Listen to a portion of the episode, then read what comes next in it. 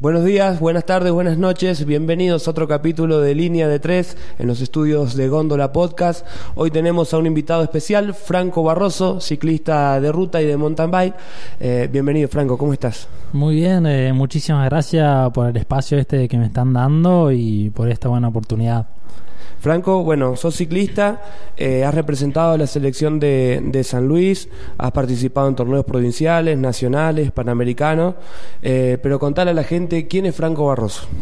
Bueno, eh, Franco Barroso un chico muy de familia, eh, muy, muy amigo de todos y nada, tengo 20 años y en busca de lo mejor en lo deportivo. ¿Cómo, ¿Cómo arrancaste este camino de, del ciclismo en tu vida? ¿Cómo llegó el ciclismo a, a, a, decirte, bueno, esto, esto es lo que quiero hacer de mi vida? Y todo más o menos llegó cuando se solía correr el Tour de San Luis, acá, eh, más o menos por el 2015. Y nada, me hacía muchísima ilusión ver cómo se manejaban los equipos eh, de diferentes países, eh, el fanatismo de la gente, la organización. Y no, me encantó y siempre quise, el sueño mío era llegar a eso. El Tour de San Luis, digamos, una motivación para muchos ciclistas de acá de San Luis, ¿no? Así como vos, digo, me imagino hay muchos, muchos casos que, que también vivían de eso, digamos, un sueño. Sí, olvídate, todas carreras así deportivas profesionales siempre sirven como motivación y más para los jóvenes, ¿no? Que están ahí al salto siempre. Eh, en esos momentos eh, que, que, arrancaste o por lo menos que ibas a mirar, no a participar, eh, ¿quién te acompañaba? Digamos, siempre hay alguna persona que, que te hace la segunda, como quien dice. Eh, ¿Cómo fue eso? Y siempre íbamos con mi familia. Eh, mi familia siempre le gustó el ciclismo, más allá que ninguno lo, lo practicó. Uh -huh. eh, aparte también estábamos muy asociados con el Team Novo Nordic, que era un equipo de todos corredores diabéticos. Más que nada por mi hermana, ¿no? Que era, o sea, tiene diabetes, eh, diabetes. Y nada, era como que lo vivíamos un poco más de adentro y era hermoso algo significativo realmente ahí. Sí, mil veces. O sea, también estaba lo que era Emanuel Mini, que es un chico de Merlo que corre ahí en el Novo Nordis. También nos hacía como sentir de otra forma el tour, ¿no? Porque era como que lo vimos un poco más de adentro, sabíamos el sacrificio de cada uno. Bien, y cuando empezaste ya a querer practicar más allá de una competencia, ¿no? ¿Cómo fue el momento que agarraste una bici para salir a andar, digamos, cómo fue eso? Y ahí fue cuando eh, el gobierno en ese tiempo dio las TUI, así que esa fue mi primera bicicleta que para mí era un lujo, porque nunca había tenido una bicicleta, ¿no? Eh, así que ahí empezamos de a poco con esa bicicleta, hacíamos trayectos cortos que era de mi casa, que es ahí cerca del cuarto centenario, hasta el Walmart y para mí era un pedaleo de todo el día, ¿no? Pero yo con eso era feliz, me encantaba salir a pedalear, disfrutar, ¿no? Así que nada, de ahí empezamos de a poco. Recién para el cumpleaños mío de mis 15 me regalaron la primera bicicleta como de competición, entre comillas, ¿no? Era una bicicleta de, de aluminio, una bicicleta pesada, pero lo que yo más quería era una bicicleta nueva, ¿no? Ya tenías una, una herramienta para empezar a construir ese sueño de ciclista, digamos. Exactamente, no, yo estaba fascinado con esa bicicleta y mi sueño era poder ir a una competencia, ¿no? Así que ahí agarramos con mis viejos, empezamos a averiguar y había una carrera en Villa Mercedes, que era el campeonato Villa Mercedino. Y ahí fuimos a la primera carrera con esa bici, entramos quinto y nada, felices, mucha motivación porque eh, yo quería ganar el, el trofeito siempre, ¿no? Así que de ahí empezamos a arrancar todo. ¿Cuáles fueron los, los principales eh, obstáculos que, que te encontraste cuando empezaste a hacer carrera deportiva? Y los principales obstáculos era gente de mi edad que ya corría hace mucho más tiempo que yo. Claro. Eh, chicos de mi categoría que ya tenían una bicicleta de carbono, que era muchísima diferencia, ¿no? Eh, yo en ese tiempo veía mucho lo material. Yo, por ejemplo, veía a un chico con bicicleta de carbono y esto, y yo ya decía que ya me ganaba, ¿no? Pero no, siempre lo contrario ahí. ¿Pensás que, que por ahí esa diferencia eh, te jugó a favor a la larga? Me refiero a que, bueno, con una herramienta, con una bicicleta que era quizás más pesada, te tenías que exigir un poco más. Eh, quizás cuando después se emparejaron un poco las herramientas, podías marcar una diferencia considerable, ¿o no? Y cuando uno es más chico, lo que viene siendo el material y esas cosas no, no hace mucha diferencia porque no lo sabe aprovechar del todo. Claro. Pero ahí en su momento, como no sabía mucho del tema y esto y aquello, me, me bajaba muchísimo los ánimos, ¿no? Ver a alguien que tuviera más cosas. Era como que ya sabía que iba en desventaja yo. Ahora uno que ya es más grande, ya corre más en lo profesional, sí hace mucho más diferencia las cosas esas. Eh, has hecho mucha carrera a nivel provincial. ¿Cómo es el ambiente entre los ciclistas? Digo, porque se habla de que, por ejemplo, en el fútbol se hacen muchos amigos. Dice, eh, ¿en el ciclismo pasa eso también? Digo, ¿uno tiene amistades o es mucha competencia?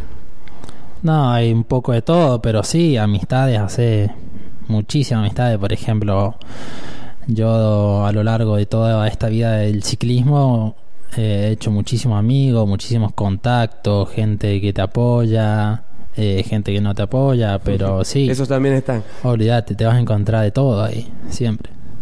Eh, contanos un poquito eh, cómo fue empezar a salir un poco de, de San Luis, eh, los primeros viajes quizás, por más que no sean tan tan lejos, ya salir a otra provincia a competir tiene sus implicancias. Digo, ¿cómo fue ese, ese momento, ese proceso? Sí, yo nunca me imaginé salir de la provincia, correr, ¿no? Porque mi idea era correr tranquilo y después ver qué pasaba, ¿no? Yo estaba con el tema de los estudios ahí. Pero no, la segunda carrera fue un panamericano en Catamarca, eh, ya lejísima, la otra punta casi. Sí. Y bueno, ahí nos fue mal, nos caímos, tuvimos en terapia, eh, nos caímos para abajo de un cerro y bueno, eh, estuve inconsciente un tiempito y estuve como una semana ahí en terapia. Y bueno, pero no, no me sacó eh, las ganas. No te digamos. acobardó, digamos, No, para nada. al contrario. Fue un plus, porque ahí en el Panamericano veía a todos chicos de mi edad, Sí. de Estados Unidos, Costa Rica, Brasil, Colombia. Claro, y yo estaba al lado de todos esos monos, digamos. Y no, ¿a dónde me había metido? Decía yo, ¿no? y no, era impresionante y con más razón todavía, motivó todavía más eso. Eh, qué bueno que pudiste transformar en algo positivo, algo que quizás a muchos les puede cortar la carrera, digamos. ¿Cómo fue ese momento? Después me imagino con la familia, eh, con gente que, seguramente tendrás que haber recibido ayuda, digo, para, para salir adelante. Sí, mi familia, el motor desde que empecé hasta el día de hoy, hasta el día de mañana, todo. Eh, mi familia, cuando yo me caía allá en Catamarca, estaba mi viejo y mi hermana. Y al segundo que se enteró mi vieja, salió de trabajar acá en San Luis y se tomó un colectivo para allá. Así que no, la familia siempre en eso y, siempre me está apoyando. Hoy en día eh, estás eh, trabajando, proyectándote para, para seguir creciendo en tu carrera. ¿Cómo has podido llevar eh, los entrenamientos con este tema de, bueno, de la cuarentena? Ahora un poco más flexibilizado todo, pero digo, fue un año bastante distinto a, a cualquier otro, ¿no? Sí, este año eh, nos ha atrasado a todos, sinceramente. Eh, ten en cuenta que este año pudimos hacer 3-4 carreras, que la más importante fue la vuelta de porvenir. Y bueno, al principio de pandemia que no se podía salir a entrenar, era hacer rodillo en la bicicleta y hacer gimnasio con las cosas que más o menos se tenía a mano. Y ya una vez que se pudo salir a las calles y eso, empezar de nuevo a la normalidad. Después empezaron a habilitar los gimnasios y agregamos el gimnasio. Bueno, hoy en día no se puede ir al gimnasio un tiempito, así que bueno, es un- una montaña rusa todo esto. Normalmente, ¿cómo se entrena Franco Barroso? Digo, ¿entrenás en grupo, individualmente? Digo, ¿tenés algún equipo? ¿Cómo es eh, un día Sí. normal de entrenamiento? Y un día normal de entrenamiento no baja de las 3 horas. Por ahí 2 horas, pero muy raro. Eh, hay días que sí se sale con el equipo, que son días especiales, días de fondo, que son 6 horas, más o menos son 180 kilómetros, 190 kilómetros en equipo, más que nada para conocernos, para poder conocernos más allá de abajo de la bici, arriba de la bici, ¿no? Eh, hay veces que se sale solo, más que nada por los trabajos que tenemos arriba de la bicicleta. Por ahí Eh, son dos horas con mucha pasada y como que se complica salir con un compañero porque va a estar lejos. Eh, el ciclista tiene que tener eh, cuidados muy particulares, ¿no? Uno que no sabe quizás dice, bueno, es andar en bicicleta y, nada más. Eh, pero quien conoce un poco y se va introduciendo, sabe que hay que cuidarse mucho con las comidas. ¿Cómo, cómo es eso? Sí, por ejemplo, en mi caso, en esta época medio que no me cuido, o sea, nos intentamos cuidar, pero no, no tan... Estrictamente. Claro ya cuando empieza la temporada o tenemos campeonato, carreras importantes, sí, nos cuidamos, eh, por ejemplo, las gaseosas, no comer tanto pan, el aceite de oliva, el pesarse a la mañana, el pesarse a la noche, para no salir tanto del peso. Y nada, todo eso. Todo ¿Cuesta eso o no? Y sí, hasta, pero es hasta que se hace un hábito y después se hace solo, digamos. Después se puede, se hace eh, hábito normalmente y no, no cuesta tanto ya. Claro, se Porque a mí me decís, si tengo que ponerme a, entrenar, a cuidarme con lo que como, con, digo, es dificilísimo. Claro, sí, pero siempre hay, están los permitidos, ¿no? Bien. Eh, has sido parte de la selección de, San Luis, eh, has entrenado con el grupo del Centro de Alto Rendimiento, con el grupo de ADE Fénix. Digo, ¿cómo han sido las experiencias eh, con esos grupos, digamos, de entrenamiento? Bueno, sí, conformé la selección de San Luis en el 2018, que fue para correr un campeonato nacional acá, que en ese tiempo también tuvimos en el Centro de Alto Rendimiento, no me acuerdo si estuve dos años, dos años y medio ahí y nada, la experiencia fue hermosa. Conocí gente, conocí contacto. Ahí en el centro de alto rendimiento te hacen sentir súper profesional. Eh, teníamos todo, teníamos gimnasio, nutricionista, deportólogo, eh, psicólogo, todo. Eh, después de eso empezamos a formar parte del, del AE Fénix hasta que lo cerraron cuando empezó la pandemia. Ahora no estoy en el de Fénix, pero, pero bueno, estamos, estamos ahí intentando entrar de nuevo, ya que solamente aceptan lo que son selecciones de San Luis y grupos de binacionales, ¿no? Claro. Claro. En las experiencias que ha tenido en, competiciones, eh, ¿cuál eh, o cuáles son las que por ahí te acordás más, que, que significaron eh, un salto importante en tu carrera? Recién nos comentabas de una que, bueno, tuviste el accidente, pero has tenido varias, digamos. Sí, sí, todas las carreras eh, siempre dejan algo, pero por ejemplo, carreras importantes que me marcaron mucho fue cuando era junior, tenía 17, 18 años. Eh, corrimos la vuelta a San Juan, eran cinco etapas en San Juan todos los días. Eh, que un compañero se cayó, después de la caída como, no sé si como 20 puntos en la cabeza, también tuvo internado, todo un trámite para trasladar una ambulancia para San Luis.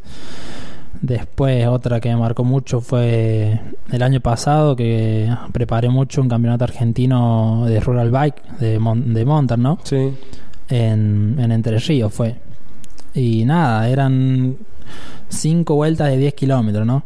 Y yo a los 8 kilómetros de la primera vuelta rompí el zapato. Y fue como tanto sacrificio, el viaje, eh, cuidarse con la comida, el entrenamiento, todo fue como un poco tirado a la basura, ¿no? En 8 kilómetros nomás. Romper el zapato significa perder, digamos, agarre para, para hacer la fuerza, ¿no? Claro, es como correr, es como mm, eh, caminar sin cordones, digamos. Claro. Claro, con el pie flojo, digamos. Claro, es súper incómodo y no se puede hacer fuerza y más en la, en la categoría que yo corrí, que es la sub-23, eh, nunca, nunca te van a aflojar nada ahí. Corriste también la vuelta de General Alvear. Te digo porque leyendo un poco tu currículum eh, vi que, que salía esa vuelta y unos oriundos de ahí, digo, ah, mira qué bueno. Digo, una carrera que, que fue ganando también protagonismo con el correr del tiempo. Sí, bueno, la vuelta de General Alvear fue uno de los debut con uno de los equipos que yo corrí ahí, que era los Rollos Team. Eh, una carrera muy dura, eh, muy sucia también en el sentido de los corredores. Se hacían muchísimas caídas. Yo, eh, mala suerte, se me despegó el, tubo de la bicicleta en la penúltima etapa y medio que quedamos fuera de tiempo, pero no, terminamos la carrera, una carrera también llena de experiencia, conocimos gente, el roce de mejores equipos acá de Argentina también, y todas esas cosas suman. Seguro. Franco, eh, ahora se está abierta una oportunidad muy importante, quizás la más importante que has tenido hasta, hasta este momento de, de tu carrera deportiva, para conformar un equipo latinoamericano que va a ser una temporada en Europa, en Bélgica. Contanos un poquito cómo es eso. Sí, bueno, esa es una oportunidad, fue un sueño que esperamos de chico, ¿no? De que veíamos el tour, como te contaba. Eh, esperamos toda la vida hasta que se nos dio un equipo, eh, como vos decías, latinoamericano. Eh, que ahora ya eso perdóname que te corte sí. ya pertenecer a un equipo latinoamericano es eh, tremendo digamos porque que te seleccionen entre el, un grupo entre los mejores de Latinoamérica para ir a entrenar a, a seguir trabajando y a mejorar a Europa es un reconocimiento grandísimo. No, sí, olvídate, en ese sentido sí, súper feliz encima. Y ya cuando me dijeron que el equipo ese se estaba como quedando en Bélgica, más todavía en Bélgica, o mejores corredores del mundo. A mí me habían citado, bueno, me han citado para estar ocho meses allá en Europa eh, rozándome con los mejores corredores del mundo y es una oportunidad que se me abren muchísimas ventanas, mucho más equipo de ahí europeos, ¿no? ¿Cómo es el tema del financiamiento? ¿Tener los gastos cubiertos o tenés que hacerte cargo, digamos? Bueno, ese tema estamos eh, intentando solucionar, ¿no? Hemos tocado puertas por todos lados, eh, por gobiernos, eh, diputados, concejales, eh, es más, el equipo que yo corro, que es el equipo del París. Y bueno, estamos esperando una respuesta lo más rápido posible porque yo tengo que saldar cierto de esos gastos antes de este año para confirmar el cupo. Si no, se Como lo una seña, digamos. Claro, si no, se lo dan a otro y perdería la oportunidad. ¿Y te han dado ya alguna respuesta o todavía estás esperando? Eh, por ahora no, yo presenté las cosas la semana pasada y me dijeron que dentro de, de los 15 días estos íbamos a tener una respuesta para ver eh, con cuánto nos ayudaban o, o, si nos iban a ayudar. Todavía uh -huh. no se sabe nada, ¿no? ¿Tenés una referencia de cuánto es lo que tenés, el monto que tenés que, que conseguir para asegurarte tu, tu viaje y demás? Las señas son 500 dólares, pero todo completo son 4 mil dólares. 4 mil dólares. Sí, sin contar el viaje del avión y la comida. Esos 4 mil dólares serían para estadía ya y... Estadía, a mí me dan lo que son las bicicletas, la ropa, la rueda, eh, comida, eh, los viajes, las carreras, todo. Y contanos un poquito cómo sería ese, ese viaje, ese entrenamiento allá, con quiénes estarías, digamos, eh, con qué equipo viajarías, más allá de que se entiende que es como un seleccionado latinoamericano, digo, debe haber referentes, nombres que, que el mundo del ciclismo conoce. Sí, el equipo se llama Star Cycling Team. Eh, es más, acá un chico de San Luis fue tres o cuatro años seguido para allá, que Nebuen Bazán, seguramente lo conocen, ¿no? Sí, sí. Y bueno, ahí de ahí salen corredorazos siempre. Por ejemplo, bueno, pongo como ejemplo él, ¿no? Eh, gracias a ese equipo consiguió un equipo para España con sueldo, con todo, y esa es la idea, ¿no? De ir para allá también. Bueno, esperemos que, que esto ayude a hacer eh, conocer un poco tu caso, la necesidad de, de, encontrar ese financiamiento para, para, que vos puedas vivir esta experiencia de, de, entrenamiento en el mejor nivel del mundo y que puedas seguir creciendo en tu carrera. Bueno, sí, eso estamos esperando con ansia. Yo calculo que de parte del gobierno nos tendrían que ayudar, ¿no? Para proyectar el deporte y más a los jóvenes. Así que bueno, muchísimas gracias, gracias a ustedes también por brindarme este espacio y la oportunidad esta de poder expresarme un poco más. Ahí está, gracias Franco. Franco Barroso, ciclista de ruta de mountain bike, eh, representante de San Luis con un futuro realmente, esperemos que, que con mucho recorrido en, en el nivel europeo también. Eh, nos pone muy contentos realmente poder aportar nuestro grano de arena a reconocer eh, los deportistas que tenemos acá en, en, la zona de Cuyo. Este ha sido otro capítulo de Línea de Tres. Nos reencontramos con más voces protagonistas más adelante. Chau. Estás escuchando Cóndola. Elegí qué llevar a tus sentidos.